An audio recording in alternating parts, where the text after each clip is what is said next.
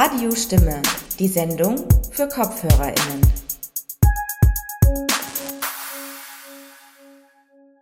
Hallo und willkommen bei Radiostimme, dem politischen Magazin der Initiative Minderheiten. Mein Name ist Dominika und ich moderiere die heutige Sendung. Technik machte Evrim Kutsu. Der Titel der heutigen Sendung lautet Aber Flagge zeigen. Nein, danke. Derzeit sind die Farben Blau und Gelb ein allgegenwärtiges Protestzeichen gegen den Ukraine-Krieg. Sie symbolisieren, wie jede andere Nationalflagge, aber auch eine imaginäre Gemeinschaft und die Grenze zu den vermeintlich anderen. Eine Nationalflagge kann also ein gutes Mittel sein, um Nationalismus voranzutreiben. Aber woher stammt der Nationalismus eigentlich? Diese Frage beantworten wir in der aktuellen Radiostimme-Sendung zuerst theoretisch, bevor wir uns zwei konkreten Beispielen für Nationalismen widmen. Der folgende Beitrag stammt aus unserem eigenen Archiv und ist im Jahr 2006 entstanden. Damals haben wir mit dem Politikwissenschaftler Fedran Cihic darüber gesprochen, woher das Konstrukt der Nation und damit auch der Nationalismus kommt. Außerdem ging es in dem Gespräch um die Frage, ob Nationalismus positive Aspekte haben kann. Als Experte war damals Fedran Cihic zu Gast. Er floh mit seiner Familie 1993 von Bosnien nach Österreich. An der Uni Wien studierte er Politikwissenschaften, Kommunikationswissenschaften und Geschichte. Seither forscht er unter anderem zu Demokratisierungsprozessen, europäischer Integration und Nationalismus.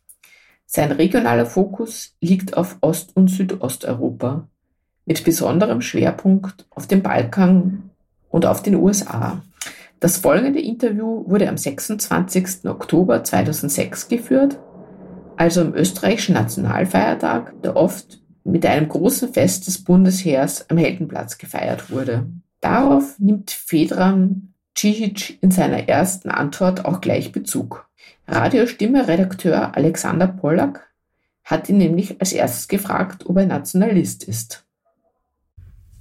Das ist eine schwierige Frage, die ich wahrscheinlich erst äh, dann gut beantworten könnte, wenn ich die Nationalfeinde täglichen äh, Würsteln äh, und Gulasch vom Heldenplatz gegessen habe, äh, äh, in, um an diesem Tag irgendwie zu, diesen, zu dieser Frage zurückzukommen. Also Nationalist äh, bin ich nicht äh, und kann ich nicht sein, also weil ich mit dem Nationalismus eine ganz klare Einstellung zu bestimmten Sachen verbinde. Also wenn man davon ausgeht, also dass man ein würdiger oder sagen wir normaler unter Anführungszeichen Bürger eines Staates nur dann sein kann, wenn man sich zu diesem Staat und auch zu seiner Nation kritisch verhält und wenn man das, was den Staat ausmacht, das, was die Nation ausmacht, nicht nur bejahend und affirmativ so akzeptiert, wie es ist, sondern jeden Tag und jede Sekunde und auch am Heldenplatz und während man Gulasch isst, immer wieder das in Frage stellt, was diese Nation ausmacht und was auch der Nationalismus, der auch in diesem Staat und in vielen anderen Staaten vorhanden ist, also was diesen ausmacht,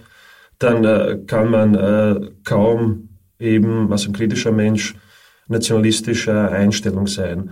Äh, gleichzeitig ist es für mich besonders schwierig, weil ich selbst aus einem Land komme, das im nationalistischen Wahn und im Wahnsinn nationalistischer Ideologien in den 90er Jahren unterging und bis heute sich quasi nicht erfangen hat. Also das heißt, auch heute, äh, im Jahr 2006, gibt es in Bosnien-Herzegowina, aus, aus diesem Land komme ich ja eben, gibt es eine, eine eigenartige nationalistische Symbiose von unterschiedlichen politischen Eliten, äh, und, die, und die Bereitschaft auch der Menschen, quasi diese nationalistischen Eliten zu unterstützen, so dass eben der Nationalismus in seinem Kern als eine Ideologie des Wahnsinns und des ethnisch Reinen noch immer das Land beherrscht und eben die Menschen auch daran hindert, eine kritische Einstellung zu einem eigenen oder zu seinem eigenen Staat zu entwickeln, die nämlich bedeuten müsste, dass man hier abseits des Nationalistischen, des Kollektiven denkt und als mündiger Bürger sich in die demokratischen oder in die freiheitlichen Belange des Landes einmischt. Da möchte ich gleich die Frage anschließen oder nochmal vielleicht auf eine allgemeinere Ebene führen. Woher kommt eigentlich Nationalismus und wie, wie kann man den Begriff Nationalismus jetzt in einem historischen Kontext definieren? Also wenn man sich das historisch äh, ansieht, äh, müsste man Nation, den Nationsbegriff oder auch den Nationalismusbegriff äh, dort festmachen, wo es das erste Mal moderne industrielle Gesellschaften gibt, wo das erste Mal Schriftkultur auftaucht, wo das erste Mal in der Geschichte der Menschheit sich äh, Kommunikationsmöglichkeiten zwischen unterschiedlichen Bürgern, die sich gegenseitig nicht kennen, herausgebildet haben. Und gemeinhin also wird man, äh, be beginnt man quasi den Nations, den modernen Nationsbegriff mit der Französischen Revolution 1789 gleichzusetzen, wo das erste Mal auch die Forderung nach einem einheitlichen Staat für alle Bürger, für alle Franzosen äh, aufkommt und diese Forderung quasi auch verbunden wird, also mit einer mit einem damals doch positiven, mit einer positiven Zuwendung zu einer modernen Staatlichkeit Frankreichs. Äh, die äh, in anderen Gesellschaften, also wie in Deutschland oder auch in Osteuropa, äh, finden diese Prozesse später statt äh, und Nationsbildungsprozesse verlaufen dann äh, eben nicht, nicht äh, bürgerlich oder eben auf der zivilen Ebene, so wie das in Frankreich 1789 und später der Fall war, sondern also in sehr viel blutigeren Rhythmen. Äh, so dass man den Nationalismus dann, also wenn man heute sich äh, die, die unterschiedlichen Gesellschaften ansieht, äh, sehr wohl so definieren könnte, dass man sagt, das ist eine exklusive äh, Ideologie äh, oder ein politisches Prinzip, also so wie es Gellner definiert hat, also das eben besagt, dass politische und ethnische Grenzen deckungsgleich sein sollten. Und dass man aber äh, davon ausgeht oder dann das Postulat formuliert, also dass quasi bestimmte territoriale Grenzen mit den ethnischen Grenzen übereinstimmen müssen und dass eben diese ideologische Komponente der Abgrenzung von einem anderen, äh, das quasi als fremd aufgefasst wird, das als ein gewisses Außen aufgefasst wird, dass man hier quasi damit quasi die eigene Nation gegen die andere abgrenzt. Äh, und das, was wir dann äh, im 20. Jahrhundert erlebt haben, äh, mit dem Nationalsozialismus oder auch dann später nach dem Jahr 1989 in Osteuropa, ist eben ein klassischer Beweis dafür, dass eben der Nationalismus nicht als Ideologie, also quasi nicht weggestorben ist und nicht vom, vom, vom, vom geschichtlichen Platz weggefegt wurde, sondern das ganz im Gegenteil, das lang gewartete Ende des Nationalismus auch im Jahr 1989 nicht eingetreten ist, sondern ganz im Gegenteil auf dem Gebiet der äh, ehemaligen sowjetischen Republiken, auf dem Gebiet der, des Ex-Jugoslawiens äh, und in vielen anderen Bereichen Osteuropas quasi exklusive nationalistische Ideologien bezeichnen könnte, die dann so weit gehen, also wenn sie quasi chauvinistisch und, und, und auch noch kriegerisch ausgetragen werden, die dann so weit gehen, dass es äh, zu ethnischen Säuberungen kommt und sogar zu genozidalen äh, Ereignissen, also wie sie, wie sie eben in Bosnien am Beispiel Srebrenica auch geschehen sind. Das heißt, Nationalismus ist allgemein eben als ein politisches, ideologisches Prinzip äh, keinesfalls weg, äh, äh weggefegt worden von der politischen, von der politischen Fläche der heutigen Zeit, und lässt sich äh, genauso eben nicht nur dort äh, finden und vorfinden, also wo man ihn im Westen immer wieder vermutet, also nicht eben im Osten und nicht am Balkan, sondern ist auch ein Bestandteil der westlichen Gesellschaften, der modernen, der sogenannten modernen Gesellschaften des westlichen Europa. Nur kommt es hier eben anders zum Vorschein und, und manifestiert sich anders. Wenn wir nochmal ein bisschen die historische Perspektive einfließen lassen, wer waren eigentlich die Hauptkräfte, die Nationalismus betrieben haben? Hat sich da etwas verändert im Laufe der Zeit? Waren das immer die Eliten oder gibt es auch quasi Nationalismus, der von unten kommt? Mhm. Also klassisch, es gibt auch einige Autoren, die sich gerade mit dieser Frage beschäftigt haben, zum Beispiel Miroslav Rochaus, ein tschechischer Autor, oder auch äh, ein paar andere, die äh, sehr wohl dann in der frühen Zeit der Entstehung der Nationen, der modernen Nationen und der modernen Nationalismen davon ausgingen, dass es immer eine bestimmte äh, bürgerliche, kulturelle äh, Elite war, die im Besitz der Schriftkultur war und die auch im Besitz äh, der Möglichkeiten war, quasi zu kommunizieren und diese Ansichten, also die hier entstanden sind, so weiter zu verbreiten und weiterzutragen. Die breiten Volksmassen wurden dann, also wenn man überhaupt von breiten Volksmassen sprechen kann, wurden in diesem Konzept eher als passive Elemente aufgefasst, die beeinflusst werden können und die dann später im Laufe der Zeit quasi diese Ideen tragen und mittragen. Äh, de facto sind aber die, die, äh, ich gehe immer davon aus und, und äh, bin der Meinung, also dass eben die das hat sich auch in den letzten Jahren gezeigt, dass es eben dass ein breiter Nationalismus heutzutage meistens auch von den einfachen Menschen sozusagen noch getragen wird. Das heißt, es kommt zu einer ganz spezifischen Symbiose zwischen eben politischen Eliten, die durchaus quasi die großen Konzepte vorgeben, und den einfachen Menschen, die aus bestimmten Gründen diesen Ideen und diese, diesen Ideologien nachfolgen. Und diese Gründe sind auch naheliegend, wenn man sich, sagen wir, die ex-jugoslawischen Gesellschaften ansieht, dann ist der Nationalismus quasi auch etwas, was ein politisches, soziales, wirtschaftliches Vakuum ausfüllt. Das heißt, in dem Moment, wo die Menschen verunsichert sind, also wo die gängigen Identitäten quasi zusammenfallen, wo äh, man äh, keinen Arbeitsplatz mehr besitzt, also wo die sozialen Probleme schwierig sind, dann sind sie auch sehr viel empfänglicher für das, also was quasi von den nationalistischen Ideologien, die meistens als Machtideologien daherkommen, propagiert werden. Das heißt also, es gibt, es ist immer ein Zusammenspiel zwischen eben diesen beiden Komponenten. Einerseits eben Nationalismus als ideologische Machttechnik und eben ein Vakuum oder eine, ein, ein, eine, eine, eine leere, äh, leere Einstellung, also bei den Identitäten der Menschen, also die dann irgendwie in dem eine Entsprechung finden. Ähm, wir haben bereits erwähnt, dass du sehr stark auch dich mit dem Balkanraum beschäftigt hast. Also der Balkan bzw. Ex-Jugoslawien galt ja in den letzten zwei Jahrzehnten als quasi das Paradebeispiel dafür, wie es zu einem kriegerischen nationalistischen Ausbruch kommen kann. Ähm, mit welchen Themen hast du dich da speziell beschäftigt und wie würdest du den Unterschied äh, zum Nationalismus der da ausgebrochen ist und zu zum Beispiel westlichen Nationalismus definieren? Gibt es da überhaupt einen Unterschied?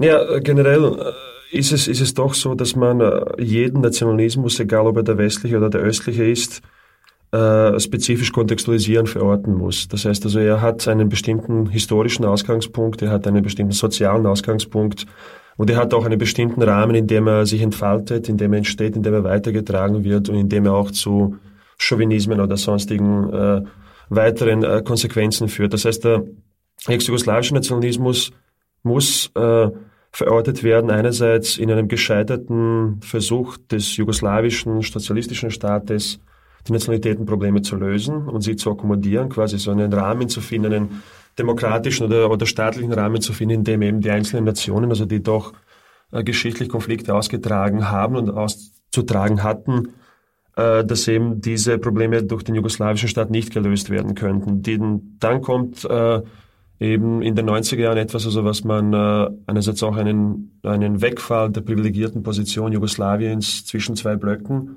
bezeichnen könnte. Und es kommt zu einem rapiden sozialen und wirtschaftlichen Verfall des jugoslawischen Staates, der natürlich auch die Verunsicherung der Menschen äh, verstärkt.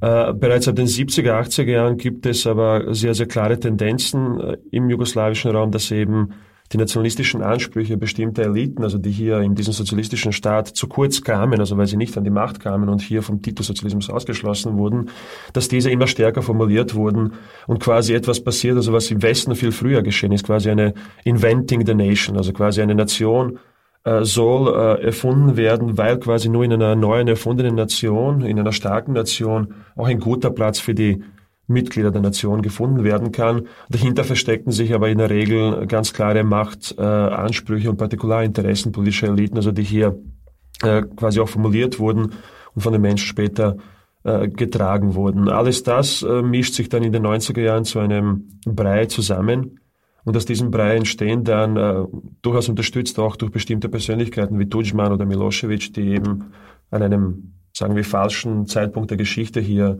eine wichtige Rolle gespielt haben, mischt sich das zusammen eben zu einem zu einem äh, wahnsinnigen oder Cocktail äh, aus, aus Wahnvorstellungen, aus Ängsten, aus gegenseitigen Bedrohungsbildern, die an die Wand gemalt werden und in diesem quasi diffusen Gefühl von Angst und Gegenangst, wer tut mir was an und was muss ich dem antun, damit er mir das nicht antut, also quasi diese selbsterfüllende Prophezeiung, self-fulfilling prophecy.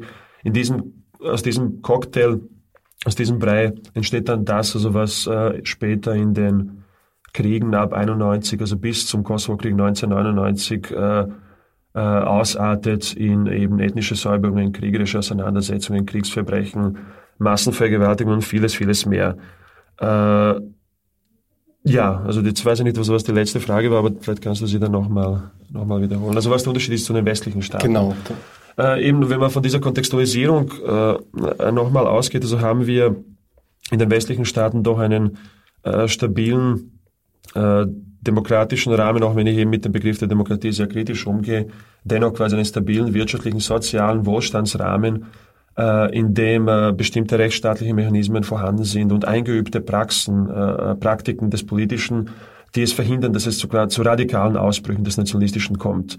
Das heißt aber keinesfalls, dass es eben diese Ausbrüche nicht gibt. Und auch Österreich ist ein Land, in dem es diese Ausbrüche besonders, äh, in einem besonders hohen Ausmaß auch gegeben hat. Also auch heutzutage gibt, auch bei den letzten Wahlen immer wieder sich manifestiert haben. Das heißt, es ist äh, keinesfalls so, dass eben ein Nationalismus, also der Balkan-Nationalismus böser ist als der europäische Nationalismus, also der besser ist, oder dass eben der sowjetische Nationalismus oder wie auch immer in Tschetschenien oder wie auch immer radikaler und brutaler ist als eben der westliche, den es in Frankreich oder in, in, in Belgien gibt oder wie auch immer, sondern es ist tatsächlich eben die Kontextualisierung der nationalistischen Ideologien, äh, die es im Westen nicht, äh, zumindest zu zu, zum derzeitigen Punkt der Geschichte nicht erlaubt, dass eben quasi dieser Nationalismus auf so eine Art und Weise virulent wird. Das heißt also, meine These ist, dass der Nationalismus als ein, einer der am weitesten verbreiteten Ismen, also es gibt diese Liberalismen, Fundamentalismus oder wie auch immer, als einer der am weitesten verbreiteten Ismen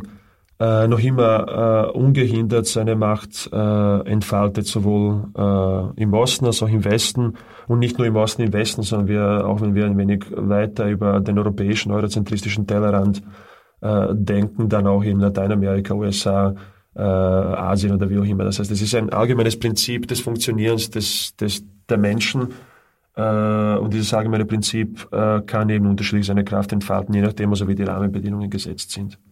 Nochmal ganz naiv nachgefragt, gibt es für dich auch so etwas wie einen positiven Nationalismus, der nicht ausschließend, nicht xenophob, nicht chauvinistisch ist? Also es wurde oft früher als Beispiel die USA genannt, wo die Leute patriotisch sind und die Nation bejahen. Gibt es sowas für dich? Ja, ich, ich meine, für mich, also es gibt ja mehrere Ich bei mir dann. Es gibt ein Ich, äh, das sehr wohl sich dessen bewusst ist, dass in der Literatur und auch in der Forschung auch von positiven Nationalismen gesprochen werden kann. Das heißt, so dort, wo eben eine patriotische äh, Einstellung, die nicht einen anderen ausgrenzt und die nicht quasi aggressiv gegen einen anderen vorgeht, als etwas Positives für die Stabilisierung der demokratischen Verhältnisse betrachtet werden kann oder wie auch immer. Das ist das, wovon auch der österreichische Bundespräsident Heinz Fischer wahrscheinlich heute am Abend sprechen wird, indem er sagen wird, wir können stolz sein auf unser Land, also weil wir ein funktionierendes soziales System haben und weil wir äh, doch äh, uns verpflichten zu den, äh, zu den Grundregeln der demokratischen Prinzipien und, und dem anderen Menschen nicht ausschließen, auch wenn das von manchen anderen Parteien getan wird oder wie auch immer. Das heißt, also, es kann durchaus auch äh, eine, eine, eine, eine positive nationale Zuwendung zu einem äh, bestimmten staatlichen Wesen geben nur ich äh, bin dann irgendwie vielleicht ein wenig radikal doch der Meinung, äh, dass eben in einer positiven Zuwendung zu einer bestimmten Sache, in einer affirmativen Zuwendung zu einem äh, demokratischen, gesellschaftlichen, politischen Problem äh, keine äh, progressive Kraft steckt. Das heißt also in der, in der bejahenden Zustimmung zu einem bestimmten Prinzip äh, sehe ich auch eine Nichtmöglichkeit einer Hinterfragung, einer Reflexion dessen, also was man da gerade bejaht. Das heißt, das ist für mich eine, eine passive Einstellung, also wo man ganz aber bejaht und happy ist und ebenso wie ich das heute in der Straßenbahn gesehen habe, das Kind mit österreichischen Fahnen bemalt und dann mit den Fahnen herumfuchtelt, also alles wunderbar. Nur bin ich nicht derjenige, der mit den Fahnen herumfuchtelt äh, und, und der sich nicht, äh, der sich auch die Frage stellt, warum er dann diesen Gulasch da am Nationalfeiertag isst äh, oder nicht isst.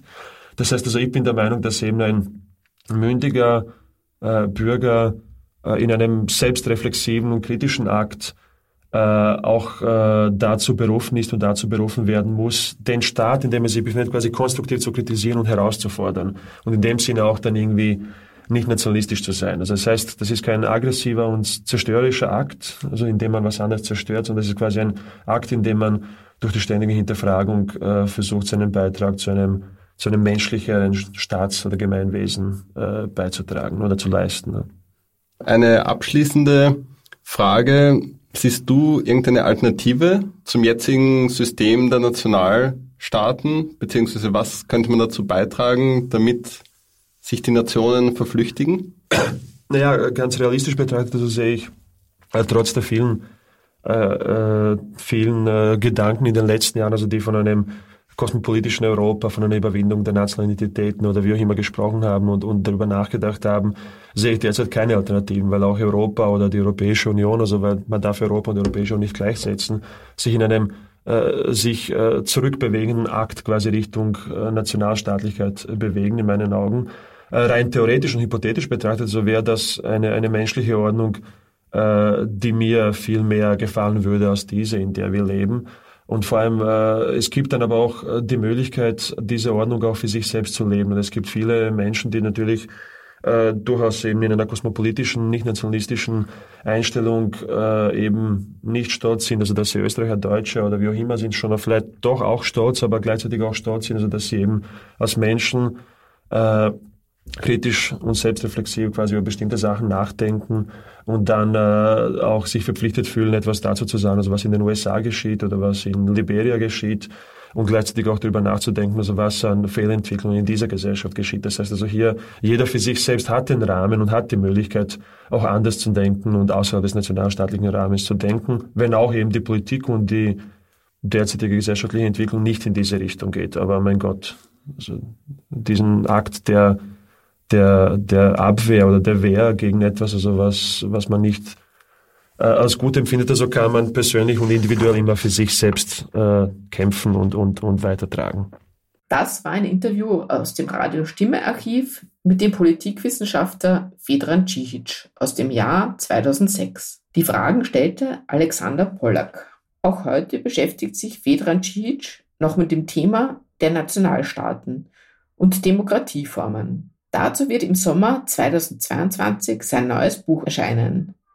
Es trägt den Titel Phantomdemokratie. Balkan und Europa im Spiegelbild. Ihr hört jetzt den Song von The Pink Tiles, State of the Nation.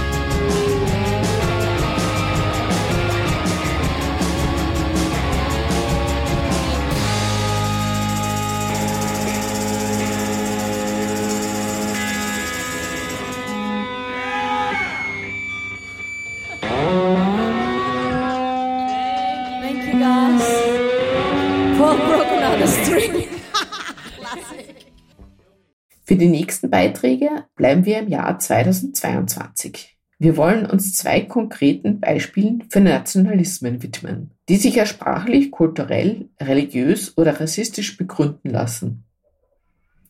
Der erste Beitrag führt uns nach Indien. Danach geht es weiter nach Taiwan bzw. nach China.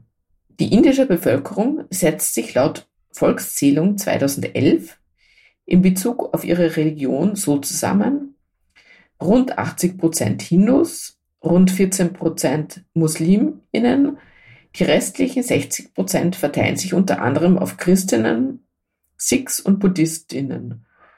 Nun propagieren aber hindu-nationalistische Politiker, dass Indien das Land der Hindu sei. Auch der indische Premierminister Narendra Modi ist Anhänger der hindu-nationalistischen Ideologie.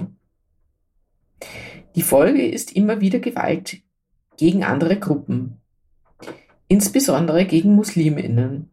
Eine Versammlung von Mönchen hat erst kürzlich offen zum Völkermord an den Muslimen Indiens aufgerufen. Den folgenden Beitrag hat Jan Ketmann von Radio Dreieckland gestaltet. Darin erzählt ein, ein indischer Student über die Genese des Hindu-Nationalismus und erklärt, wie er zwangsläufig zu Gewalt führt. Seinen Namen nennen wir wegen möglicher Repressalien nicht. Wem es schwerfällt, dem englischsprachigen Gespräch zu folgen, eine Übersetzung auf Deutsch kommt gleich. Uh, so you asked about the growing uh, hatred against uh, the Muslim minority in India. Yes. Uh, this is actually not a new phenomenon as such, because even before the current uh, ruling dispensation came into power uh, in 2024, there had been multiple occasions when the Muslim minority in India had been a target of violence. In fact, when the current Prime Minister of India, uh, Mr. Narendra Modi, was the Chief Minister of the Indian state of uh, Gujarat. In 2002, there was a huge pogrom against uh, Muslims in which a few thousands of them died or were uh, on the streets, including a sitting member of the Gujarat Assembly was actually killed by the mob. Uh, and his wife has ever since been fighting uh, the case in the Supreme Court of uh, India without any uh, Sie haben mich nach dem wachsenden Hass gegen Muslime in Indien gefragt. Das ist in Wirklichkeit kein neues Phänomen. Selbst bevor die aktuelle Regierung im Jahr 2014 ans Ruder kam, gab es Gelegenheiten, bei denen die muslimische Minderheit das Ziel von Gewalt war. Insbesondere als der gegenwärtige Ministerpräsident von Indien, Narendra Modi, noch Ministerpräsident des Bundesstaates Gujarat war, gab es im Jahr 2002 ein großes Pogrom gegen Muslime, bei dem einige tausend getötet oder auf die Straße geworfen wurden, einschließlich eines aktiven Mitglieds des Parlaments von Gujarat, der tatsächlich getötet wurde. Seine Ehefrau hat seither das oberste Gericht Indien wegen seines Todes an, angerufen, aber nichts ist dabei herausgekommen. Der Hass hat seit den späten 1980er Jahren ständig zugenommen, als die Bewegung für einen reinen Staat der Hindu-Mehrheit in der politischen Szene aufkam.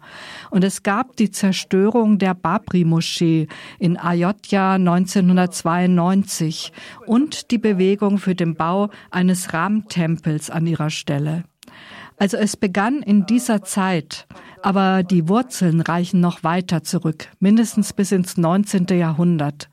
Denn dies ist auch eine Konsequenz des britischen Kolonialismus. Die Briten haben den Samen gesät. Es ist ein Ergebnis der Teile- und Herrscherpolitik, die das britische Regime angewendet hat. Sie haben die Politik der konkurrierenden Identitäten hervorgebracht. Sie sind eine Konsequenz der langen Kolonialpolitik. Aber ab den frühen 90er Jahren sehen wir diese Politik, die den Hass gegen Muslime zu ihrer zentralen Agenda gemacht hat. Und das wird immer intensiver. Auf dem Rücken dieser Politik kam die Bharatiya Janata Party oder BGP im Jahr 2014 an die Macht. Seit 2014 ist die Anti-Muslim-Rhetorik intensiver geworden und sind Gewaltakte gegen Muslime immer mehr zugenommen.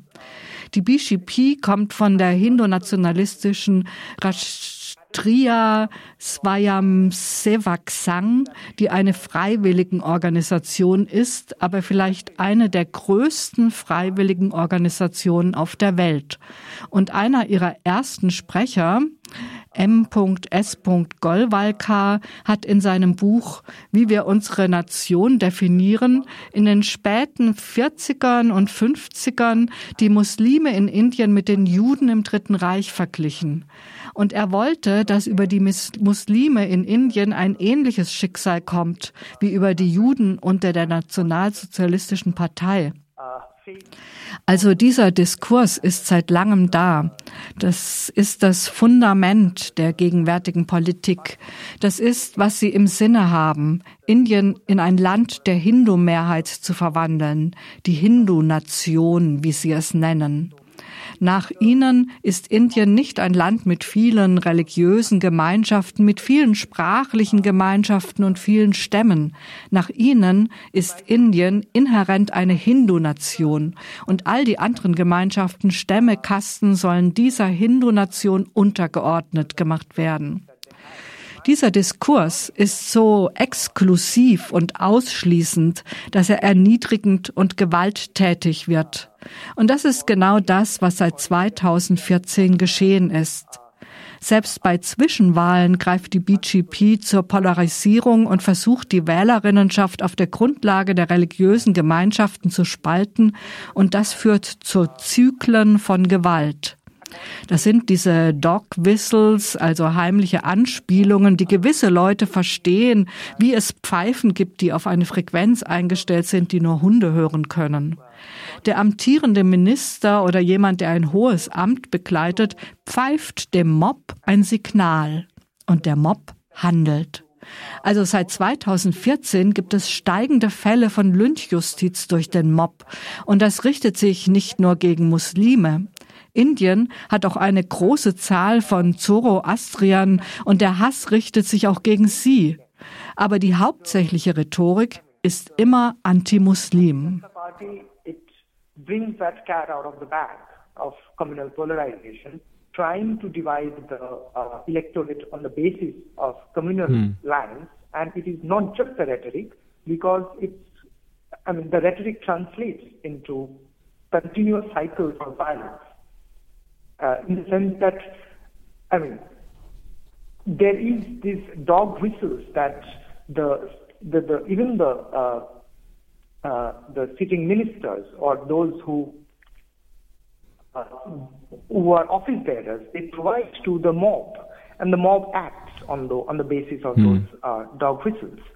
So ever since 2014, there have been mounting number of cases of uh, I mean, mob lynching, and this is, by the way, not just against the Muslims. There are also, India has a huge number of lower caste people. So it also, the violence is also targeted against them. But the uh, main rhetoric is always uh, anti-Muslim. And even now we are going to have, uh, we are, even as we speak, we are uh, the largest uh, and most populous state in India is uh, having its assembly elections and the that state has 19 point something percent of Muslim population.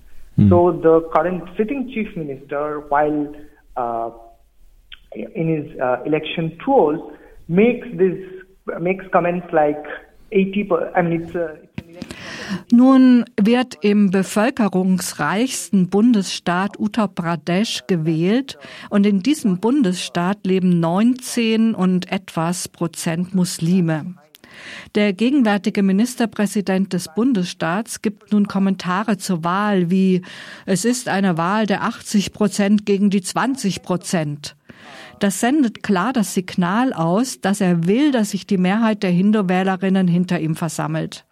Diese 80 Prozent teilen sich auf verschiedene Kastengruppen auf, doch er will, dass sie sich für die Wahl hinter ihm vereinen. Und das tut nicht nur er. Alle Führer der Bharatiya-Partei senden solche Dog-Whistle-Signale an den Mob. Und natürlich führt es zu hohen Ausschlägen in dem Zyklus der Gewalt. Und das Hauptziel sind die Muslime. Und es gab viele Fälle in den letzten sieben, acht Jahren, in denen die muslimischen Gemeinschaften dämonisiert wurden. Es wurde erklärt, sie seien alle Nachfahren barbarischer Invasoren. Und da gab es erst kürzlich etwas, was auch von den Vereinten Nationen bemerkt wurde, nämlich eine religiöse Versammlung von Mönchen, also sie nennen sich selbst Mönche, die riefen offen zum Völkermord an den indischen Muslimen auf. Da gibt es also einen historischen Hintergrund, aber es gibt auch andere politische Narrative, wo ein solcher blanker Majoritism, eine solche Diktatur der Mehrheit im Schach gehalten wurde. Aber seit 2014 wird es immer intensiver. Und bisher hat sich keine Alternative gegen diesen Fall von Majoritanism herausgebildet. But ever since the, uh, the ever since 2014, this has been intensifying, and so far at least there doesn't seem to be any kind of alternative uh, being alternative emerging against this kind of uh, blatant and naked majoritarianism. Das war ein übernommener Beitrag von Radio Dreieckland aus Freiburg im Breisgau. Darin hat Jan Kietmann mit einem indischen Studenten über Hindu-Nationalismus gesprochen. Let's try a new one called The Deadly Game.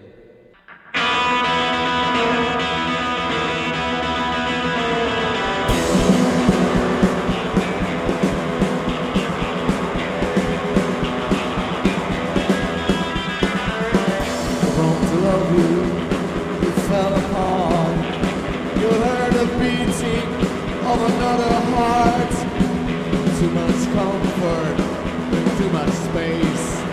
We were just drifting to another place, another place. When you love such a beautiful thing, the unexpected comes from within. God inside you, it wasn't me.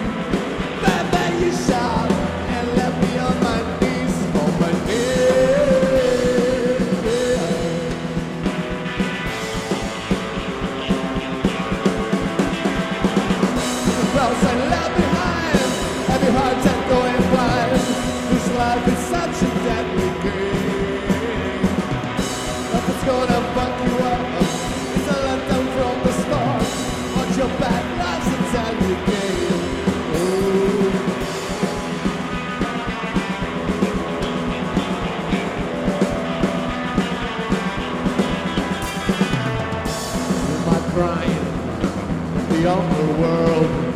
You're the girl, you're helpless. Your time will come.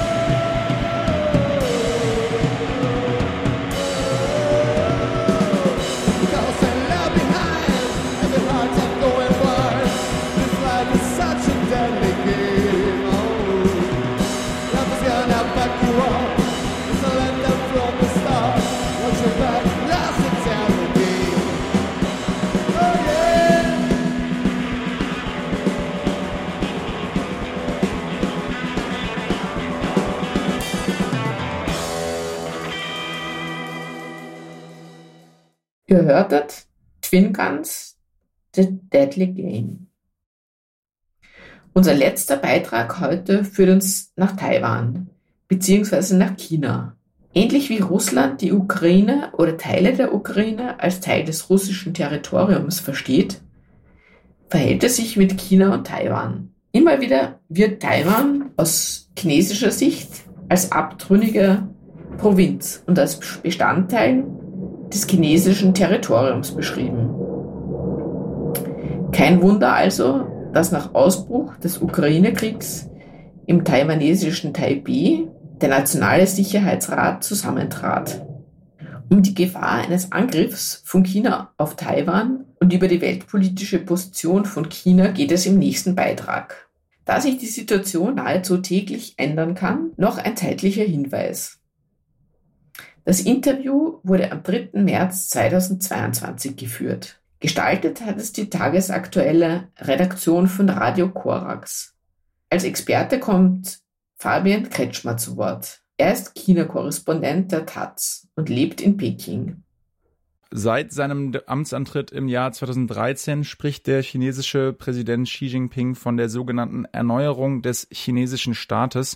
Gemeint ist damit die Wiedervereinigung des demokratisch regierten Taiwans. Was bedeutet der Ausbruch des Ukraine-Krieges für die chinesisch-taiwanesischen Beziehungen?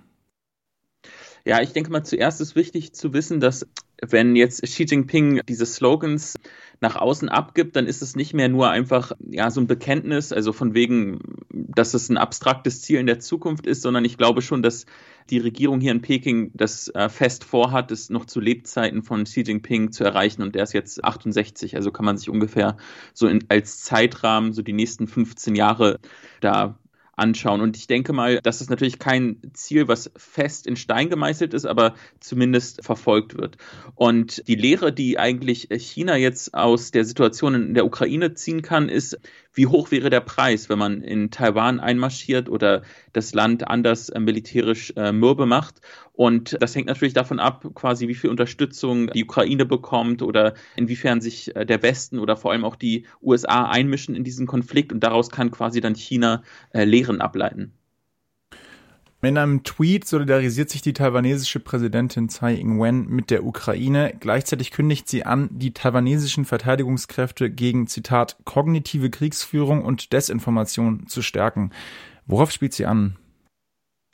Ja, also eigentlich heißt es ja vor allem auch, dass sie erstmal keine Angst hat vor einer unmittelbaren militärischen Invasion. Und das ist auch die generelle Stimmung in Taiwan. Also der Alltag geht dort weiter und die Leute sind dort, salopp gesagt, eigentlich weniger besorgt, als teilweise man den Eindruck gewinnen könnte, wie es in Leitartikeln, vor allem in westlichen oder angelsächsischen Medien beschrieben wird. Das heißt aber nicht unbedingt, dass die Bevölkerung eine richtige Einschätzung hat, weil in Südkorea zum Beispiel, wo ich auch lange Jahre gewohnt habe, da war man auch wesentlich weniger besorgt über den Nordkorea-Konflikt, obwohl man ja eigentlich da ganz nah dran war. Und auch in der Ukraine haben ja wenige Leute daran geglaubt, oder wenige weiß ich jetzt nicht, aber auf jeden Fall gab es ja auch dort ziemlich einen Alltag und viele haben die äh, Befürchtung vor einer russischen Invasion auch eher abgetan. Aber jedenfalls das, was das konkrete Problem oder das große Problem gerade in Taiwan ist, ist nicht so sehr, dass man Angst hat, dass China da morgen Raketen schießen wird. Das wird äh, mit aller Wahrscheinlichkeit nicht passieren. Aber diese psychologische Kriegsführung ist natürlich in vollem Gange und da geht es um Desinformationskampagnen, also quasi Fake News. Es geht aber auch generell um, um eine Art Mürbe machen des Militärs. Also China schickt quasi im Wochentakt, teilweise auch im ähm, Tagesrhythmus, auch nachts irgendwelche Flieger in, nicht direkt in den Luftraum von Taiwan, aber quasi in die Air Defense Zone, also quasi, ähm, das ist die Identifikationszone rund um Taiwan, das ist jetzt ein technischer Begriff, aber letztendlich geht es darum, dass quasi das Militär immer in Alarmbereitschaft gesetzt wird und dadurch dann ja sich müde, auch ohnmächtig fühlt. Und genauso bei der Bevölkerung. Man will quasi so ein Gefühl erzeugen, dass dieses Damoklesschwert der Wiedervereinigung um sie kreist und man eigentlich gegen diesen großen Nachbarn nichts ausrichten kann, dass wenn es dann mal zum Ernstfall kommt, dass dann quasi nicht zur Waffe gegriffen wird, sondern dass man sich dann geschlagen gibt. Du hast es gerade eben schon angesprochen, in solch kriegerischen Konflikten geht es auch meist um eine Kosten-Nutzen-Rechnung. Wie wäre denn diese Kosten-Nutzen-Rechnung beim Konflikt zwischen China und Taiwan für jetzt beispielsweise China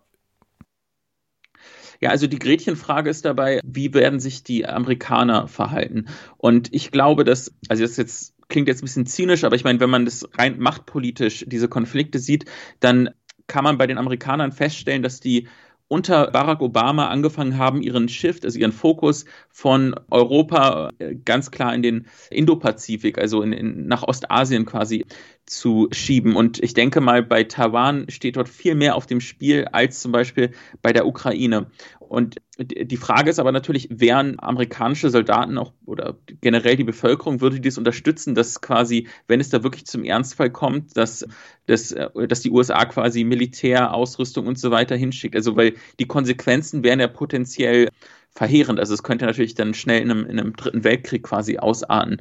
Und generell ist natürlich, glaube ich, soweit ich weiß, auch in den USA eine gewisse Kriegsmüdigkeit eingekehrt. Ich denke mal, dass dort viele gemerkt haben, ist gerade auch nach den Einsätzen im Irak und generell im Nahen Osten, dass da viele ja, Kriege mehr oder weniger aus, aus fadenscheinigen Gründen geführt worden und dass die wahren Opfer natürlich von der Bevölkerung getragen wurden, also auch von Soldaten und der Zivilbevölkerung etc. Von daher ist es natürlich relativ offen. Ich kann es jetzt auch nicht einschätzen, aber natürlich ist dieser China-Konflikt in den USA eine sehr emotionale Sache und auch innerhalb der Bevölkerung hat sich die Stimmung total gewandelt. Also man kann ja schon sagen, dass es so eine ziemliche Anti-China-Stimmung eigentlich in den USA gibt und es wird natürlich nicht besser, weil China immer ja, selbstbewusster und teilweise auch aggressiver auftritt auf dem inter internationalen Parkett. Wenn man jetzt eben auf die Ukraine schaut, nach Einmarsch der russischen Streitkräfte setzt die ukrainische Führung gemeinsam mit der Bevölkerung auf Widerstand. Wenn wir aber jetzt rein hypothetisch mal von einer Invasion Chinas ausgehen würden, welche Reaktion wäre von Seiten Taiwans zu erwarten? Uh, also ähm, ich bin jetzt nicht der ganz große Militärexperte, aber das letzte Mal, als ich in Taiwan war, das auch das letzte Mal, dass ich seit der Pandemie ähm, China verlassen habe, weil hier sind ja die Geschl Grenzen geschlossen. Das war damals in der im Januar 2020, da haben die, äh, hatten die Präsidentenwahlen und da wurde dann Tsai Ing-wen nochmal bestätigt und da war die Stimmung wirklich schon ziemlich am Kippen und zwar hat es vor allem mit Hongkong zu tun gehabt. Also die moderaten Leute, die eher auf Versöhnung mit China gesetzt haben, haben ziemlich umgeschwenkt. Also du hast auf der Straße kaum jemanden gefunden, der irgendwie noch ja irgendwie eine Annäherung mit China wollte oder sich versöhnen wollte, weil die meisten gesehen haben, dass, dass da gibt es kaum einen Mittelweg. Also die, die Stimmung war das schon ziemlich aufgeheizt. Und ich denke mal, die Leute würden da, wären quasi relativ motiviert, quasi ihre Unabhängigkeit zu verteidigen, insbesondere die Jugend. Ich denke aber, dass China nicht gewillt ist, jetzt einen blutigen Angriffskrieg zu führen. Ich glaube, die Taktik der Chinesen ist eine andere. Die wollen ähm, eine wirtschaftliche Abhängigkeit erschaffen und quasi so ähm, Taiwan angliedern und also wirklich wirtschaftlich abhängig machen. Und dann könnte man zum Beispiel mehrere Szenarien durchspielen. Eins davon wäre eine Blockade, eine militärische Blockade, dass man quasi Taiwan von den Seewegen abschneidet und dann so langsam ausbluten lässt, in Anführungszeichen. Aber ich glaube nicht, dass China gewillt ist, da wirklich extrem viele Opfer in Kauf zu nehmen in, innerhalb der auch Zivilbevölkerung. Also das wäre natürlich das Worst-Case-Szenario und ich hoffe nicht, dass das eintritt. Und derzeit muss man auch sagen, dass China natürlich die Übermacht ist, also allein von der Bevölkerungsgröße. Ich meine, in Taiwan sind weniger als 30 Millionen Leute und in China 1,4 Milliarden und das Militär ist viel größer etc. Aber aufgrund der geografischen Lage ist es nicht einfach, also auch jetzt im jetzigen Zustand des Militärs von China wäre es nicht einfach, diesen Inselstaat zu erobern. Und äh, von daher ist es eine Rechnung oder es ist ein Gleichgewicht, wo man nicht genau sagen kann, wer würde da den kürzeren ziehen. Wenn man sich jetzt in den vergangenen Tagen auch die sozialen Medien anschaut, auch in China, ist die Haltung durchaus nicht gerade klar der Bevölkerung. Was würdest du sagen, wie schätzt du sie ein? Wie ist die Haltung der chinesischen Bevölkerung gegenüber der russischen Invasion? Ja, das ist ein super spannendes Thema. Also generell kann man schon sagen, dass Putin ja schon eigentlich seit einigen Jahren relativ beliebt ist. Also dieses maskuline oder wir würden wahrscheinlich sagen toxisch maskuline Auftreten, so eher im als starker Mann, Muskelmann, der irgendwie auf dem Pferd durch die Wildnis reitet oder irgendwie, also man kennt diese Bilder, das kam eigentlich bei vielen Chinesen relativ gut an und auch dieses generelle Auftreten, dass man sich nichts vom Westen reinreden lässt etc. Aber im Zuge der Ukraine-Invasion gab es auch viele Stimmen, die vor allem Empathie hatten mit der Bevölkerung in der Ukraine und diesen Krieg auch als falsch ansehen. Und deswegen, ich weiß gar nicht, wie sehr das ausgewogen ist, also welche Seite da überwiegt, weil es gab auch sehr viele Nationalisten hier in China, die teilweise wirklich sehr diffamierende Posts abgesetzt haben. Das ging dann so weit, dass da auch, es waren dann vor allem Männer, dann so misogyne Kommentare ge geschrieben haben im Sinne von, ja, jetzt kommen die ukrainischen Frauen als Flüchtlinge zu uns. Also es gab, gab da wirklich auch hässliche Debatten. Allerdings, man merkt, dass was passiert ist, dass die Zensoren eigentlich eingegriffen haben und die Meinungen, die zu sehr von der offiziellen Linie ab, abgewichen sind, hat man dann gelöscht, hat man quasi im Algorithmus weniger prominent platziert, sodass es eine wirkliche Verzerrung gab. Und das hat so weit geführt, dass zum Beispiel auch Professoren, die sich gegen den Krieg ausgesprochen haben und den als ungerecht gebrandmarkt haben, dass deren Stellungnahme gelöscht wurde. Und das ist natürlich schon irgendwie ziemlich pervers eigentlich, weil wenn man sich gegen den Krieg ausspricht, kann das quasi im chinesischen Netz ja schon gegen die Richtlinien verstoßen. Nur noch ein kleiner Punkt. Man merkt aber, dass es keine ganz generellen Regeln gibt, sondern es ist so ein fließender Prozess und ich glaube, die chinesische Führung hat sich auch jetzt langsam, da setzt sich die Meinung durch, dass man sich vielleicht verspekuliert hat und die, die offizielle Position ist auch fließend. Also es kann sein, dass es mehr in Richtung Ukraine geht und dann wird auch quasi die offizielle Meinung mehr in diese Richtung hingelenkt. Du hast es gerade eben schon angesprochen, die offizielle Meinung ist fließend. Es war auch so, dass China quasi einige Zeit brauchte, um sich in dem Konflikt klar zu positionieren im Vergleich zu anderen Staaten. Welche Risiken bestehen aktuell für China, um dort eben in diesem Konflikt klare Meinung zu beziehen? ja, also total große Risiken. Und generell ist es so, dass die Außenpolitik eigentlich sehr risikoscheu ist. Also man will nichts irgendwie ähm, auslösen, wo man dann die, den Ausgang nicht kennt oder auch keine Dynamiken auslösen. Also einerseits ist es so, dass man äh, Russland braucht. Man ist, hat sehr gute Beziehungen mit dem Land, aber gleichzeitig würde ich sagen, dass es auch eine Zweckbeziehung ist. Also es gibt da jetzt keine organisch gewachsene Freundschaft unter den Bevölkerungen. Also noch in den 60er und 70er Jahren gab es ja teilweise heftige Konflikte und ich denke mal, gerade die jüngeren Zuhörerinnen werden es vielleicht nicht so auf dem Schirm haben, aber da gab es wirklich auch Grenzauseinandersetzungen zwischen der Sowjetunion und, und China. Mittlerweile ist man sehr geeint darin, weil man natürlich beide wollen keine Weltordnung, die von den USA geführt wird und beide unterstützen sich quasi bei ihren geopolitischen Interessen und auch wirtschaftlich wurde die Partnerschaft total aufgewertet. Andererseits sind für China natürlich Amerika und vor allem auch Europa viel wichtigere Handelspartner. Und Euro, gerade Europa kommt da eine Schlüsselrolle zu, weil während die Beziehung zu Amerika natürlich total brenzlig ist, total konfrontativ, war Europa immer noch so auf so einem Mittelweg. Und in den letzten zwei Jahren ist aber Europa sehr stark in Richtung amerikanische Position, also auch eher sehr China-kritisch gewechselt. Und man will in Peking auf jeden Fall verhindern, dass Europa quasi den transatlantischen Schulterschluss sucht, also sich komplett abwendet, also politisch vor allem. Und natürlich wirtschaftlich wäre das auch eine Katastrophe. Von daher kann man sich jetzt nicht zu eindeutig auf die Seite Russlands schlagen, weil dann hätte man genau diese Kosten beschrieben. Also da würde, glaube ich, in Brüssel oder auch in Berlin und auch generell unter den Bevölkerungen würden sich die Leute sagen, also wenn China sich so stark auf die Seite Russlands schlägt, dann sollten wir uns zweimal überlegen, ob wir auch uns wirtschaftlich abhängig machen sollten von dem Land etc. Und diesbezüglich wurde in den letzten Tagen aber auch viel darüber spekuliert, wie sehr Xi Jinping vorab in Putins Invasionspläne sogar eingeweiht war. Die Zeit benennt da auch eventuelle Parallelen mit dem Einmarsch in die Ukraine und dem Ende der Olympischen Winterspiele in Peking. Wie schätzt du das ein? Gäbe es da überhaupt ein Interesse Chinas an dem Konflikt in der Ukraine?